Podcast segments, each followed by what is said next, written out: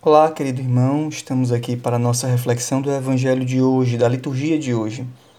E nós vemos hoje na liturgia Atos dos Apóstolos 4, 32 a 37, o Salmo 92 e o Evangelho de João 3, 7 a 15.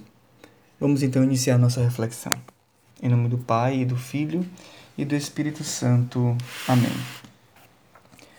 Nós vemos hoje continuamos o diálogo de Jesus e Nicodemos, que começamos ontem na liturgia.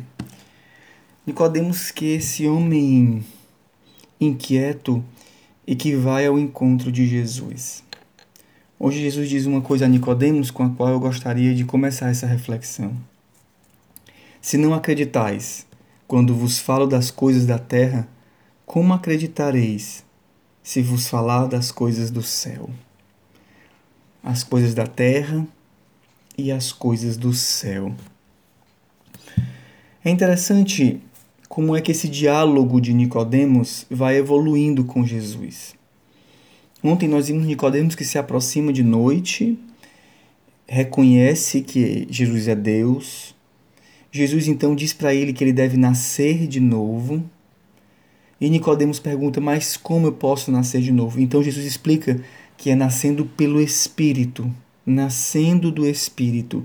E é o Espírito que vai conduzindo a vida do homem que nasce do Espírito, não vive da carne, mas nasce do Espírito.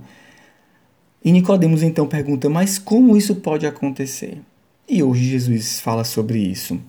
Se você não entende, Nicodemos, das coisas que eu explico da terra, ou seja, que você precisa viver no espírito na terra, como é que eu posso te explicar das coisas do alto, do céu? Mesmo o mestre de Israel ignora essas coisas. Falar das coisas do céu. Realmente, a vida espiritual é, uma, é, é algo muito grande. Se nós nos aproximamos da vida dos santos, da experiência de oração dos santos, nós logo logo perceberemos o quanto nós sabemos pouco da vida espiritual e quanto tem ainda espaço para nós a descobrirmos.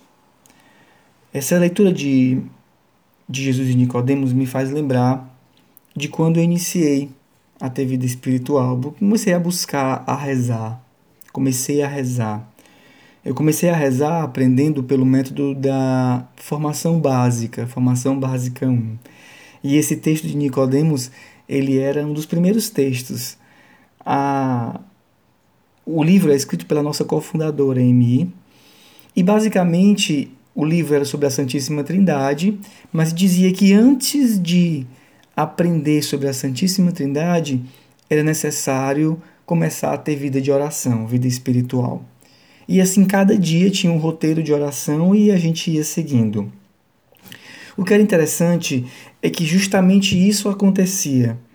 A oração partia da terra para elevar o coração e então chegar à contemplação do céu.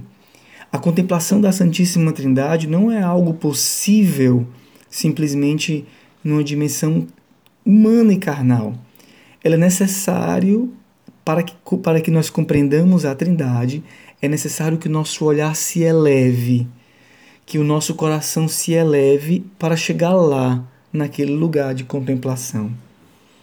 É como se a mesma coisa que Jesus diz hoje para Nicodemos, se vós não entendeis isso básico da terra, como é que vocês vão compreender quando eu vos falar do céu? A oração partia da terra com as coisas simples, como em nome do Pai, como a oração ao Espírito Santo, como um canto inspirado. Geralmente eu preparava um espaço, colocava, acendia uma vela na frente de um ícone e ali começava uma oração, tentando elevar o meu coração a Deus. E aí o Espírito começava a agir. Dizia no estudo bíblico que Nicodemos precisava viver do Espírito, precisava nascer do Espírito. E pedia que a gente fizesse o mesmo, pedisse ao Senhor a graça de, naquele momento, viver no Espírito. E assim a alma ia se elevando, se elevando, se elevando, a, aos poucos, a alma é, envolvida pela graça do Espírito, ia, nos fazendo, ia me fazendo contemplar novamente as coisas da terra, só que com um olhar diferente. E eu começava a compreender algumas coisas da terra que até então eu não compreendia. Sofrimentos, dores, é, incompreensões e várias coisas que o Espírito me fazia contemplar, olhando para a terra.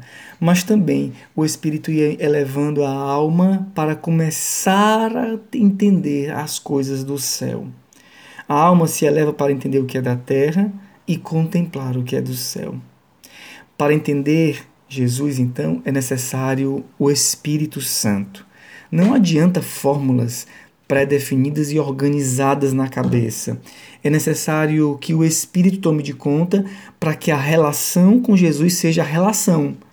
Não seja simplesmente cumprimento de obrigações, mas seja relação.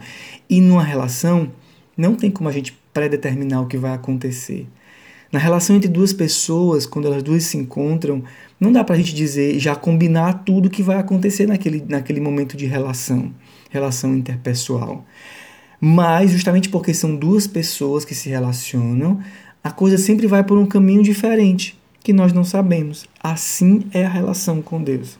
Aquela oração começava com o nome do Pai, e ela terminava como eu não sabia como ela ia terminar. Terminava muito bem, era muito bom, aquelas primeiras eram muito boas as primeiras experiências de oração. Mas era justamente aí que se manifestava o Espírito Santo que ia além. A terra e o céu são importantes na espiritualidade sadia. Só a terra sem o céu vira mundanismo, vira assistencialismo, vira um, uma, uma colaboração com a terra como se aqui fosse o nosso lugar. E aqui ainda não é o nosso lugar. A terra é como a nossa vida aqui nessa terra é como o Egito para o povo de Deus. O povo de Deus chega ao Egito e começa a gostar do Egito e acha que o Egito é a terra prometida, mas não era a terra prometida. O Egito era só um lugar de passagem para a terra prometida. E para isso o povo de Deus teve, teve que passar pelo deserto para chegar na terra prometida. Por isso que algumas vezes o Senhor tira um pouco alguns confortos e nos faz entrar no deserto, justamente para que nós não esqueçamos que esta vida não passa de um momento e logo logo virá a vida verdadeira, que é a outra vida, que é o céu. Mas também o céu sem a terra também é um problema na espiritualidade. Uma, uma, uma pessoa que simplesmente é, vive com, com o olhar só no céu e desancora da terra, também é um problema, como se desvinculasse o céu da terra. Mas o, o, a terra é onde nós encarnamos o amor a Deus e ao próximo. É onde se efetiva o amor a Deus e ao próximo. A terra não é um lugar para a gente viver mais ou menos. A terra é um lugar para a gente dar o máximo de nós buscando contemplar o que está no céu o olhar no céu, mas os pés na terra. Isso é importante para uma espiritualidade sadia. Até porque, se nós não vivemos com os pés na terra, nós logo, logo, logo, logo cairemos naquele, naquela, naquele engano de uma espiritualidade desencarnada e que, portanto, não se importa com ninguém, se importa só consigo mesmo. E isso não é vida cristã. Isso pode ser vida de qualquer outra pessoa, mas não vida de um cristão. A caridade, ela se manifesta, a caridade que é fruto da experiência com Deus, fruto da relação com esse Deus, ela se manifesta na relação com os outros. É, e aqui nós, é o que nós vemos hoje também nos Atos dos Apóstolos. Nos Atos dos Apóstolos nós vemos esse povo novo que é formado da experiência de Jesus ressuscitado. A multidão dos fiéis era um só coração e uma só alma. Ninguém considerava as próprias coisas que possuía, mas tudo era colocado em comum e, portanto, não tinham necessitados entre eles. Ninguém passava necessidade. Isso era um povo inflamado, era um povo testemunho do ressuscitado, era um povo que se reunia para rezar, para partilhar, era um povo, um povo convertido, o povo de Deus. E por isso mesmo vivia esta terra na plenitude do que essa terra pode oferecer, ou seja, vivendo a caridade e a partilha. A experiência com Deus, ela, a vida espiritual, a experiência com Deus, a relação com Deus, ela gera conversão. E a conversão gera a partilha de vida e de bens. Interessante, porque o Senhor diz: se vocês não entendem as coisas da terra, como é que eu posso falar das coisas do céu?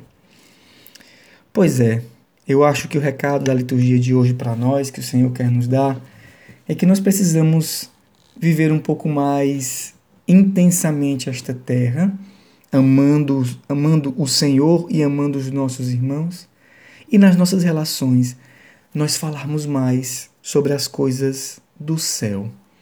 Às vezes nós falamos de tantas coisas, falamos de tantas tantas coisas ruins ou até boas, mas fúteis.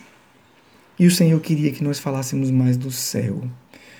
Como é bom quando irmãos se encontram para falar daquilo que virá. Quando se encontram para partilhar as experiências espirituais que nos fazem contemplar pelo menos um pouquinho aquilo que virá. Isso nos fortalece. A partilha de vida na comunidade, a partilha de vida uns com os outros, a partilha de um livro espiritual, da leitura de um santo, a partilha da vida que nós temos e da vida que vai vir. Isso é muito importante. Isso também era um diálogo necessário que Nicodemos precisaria fazer mais para começar a escutar de Jesus as coisas do céu. Que o Senhor te dê a graça de neste dia na, na vida espiritual ler um pouco mais as coisas da terra, ler e compreender um pouquinho mais das coisas desta terra que não funcionam como as coisas é, que não funcionam como nós pensamos, mas elas funcionam um pouquinho diferente. Realmente, o Filho do Homem precisa ser elevado para ser compreendido, ser elevado da terra, como diz aqui na leitura no Evangelho de hoje. Mas também o Senhor nos dê aquela, aquela vontade de falar das coisas do céu. Busque alguém no dia de hoje para partilhar a tua experiência de oração. Busque alguém para que você possa partilhar sobre as coisas do céu e elevar o teu coração para as coisas do céu. Que Deus te abençoe, te dê uma oração profunda e que Ele te faça encontrá-lo falando das coisas da terra e falando das coisas do céu. Deus te abençoe.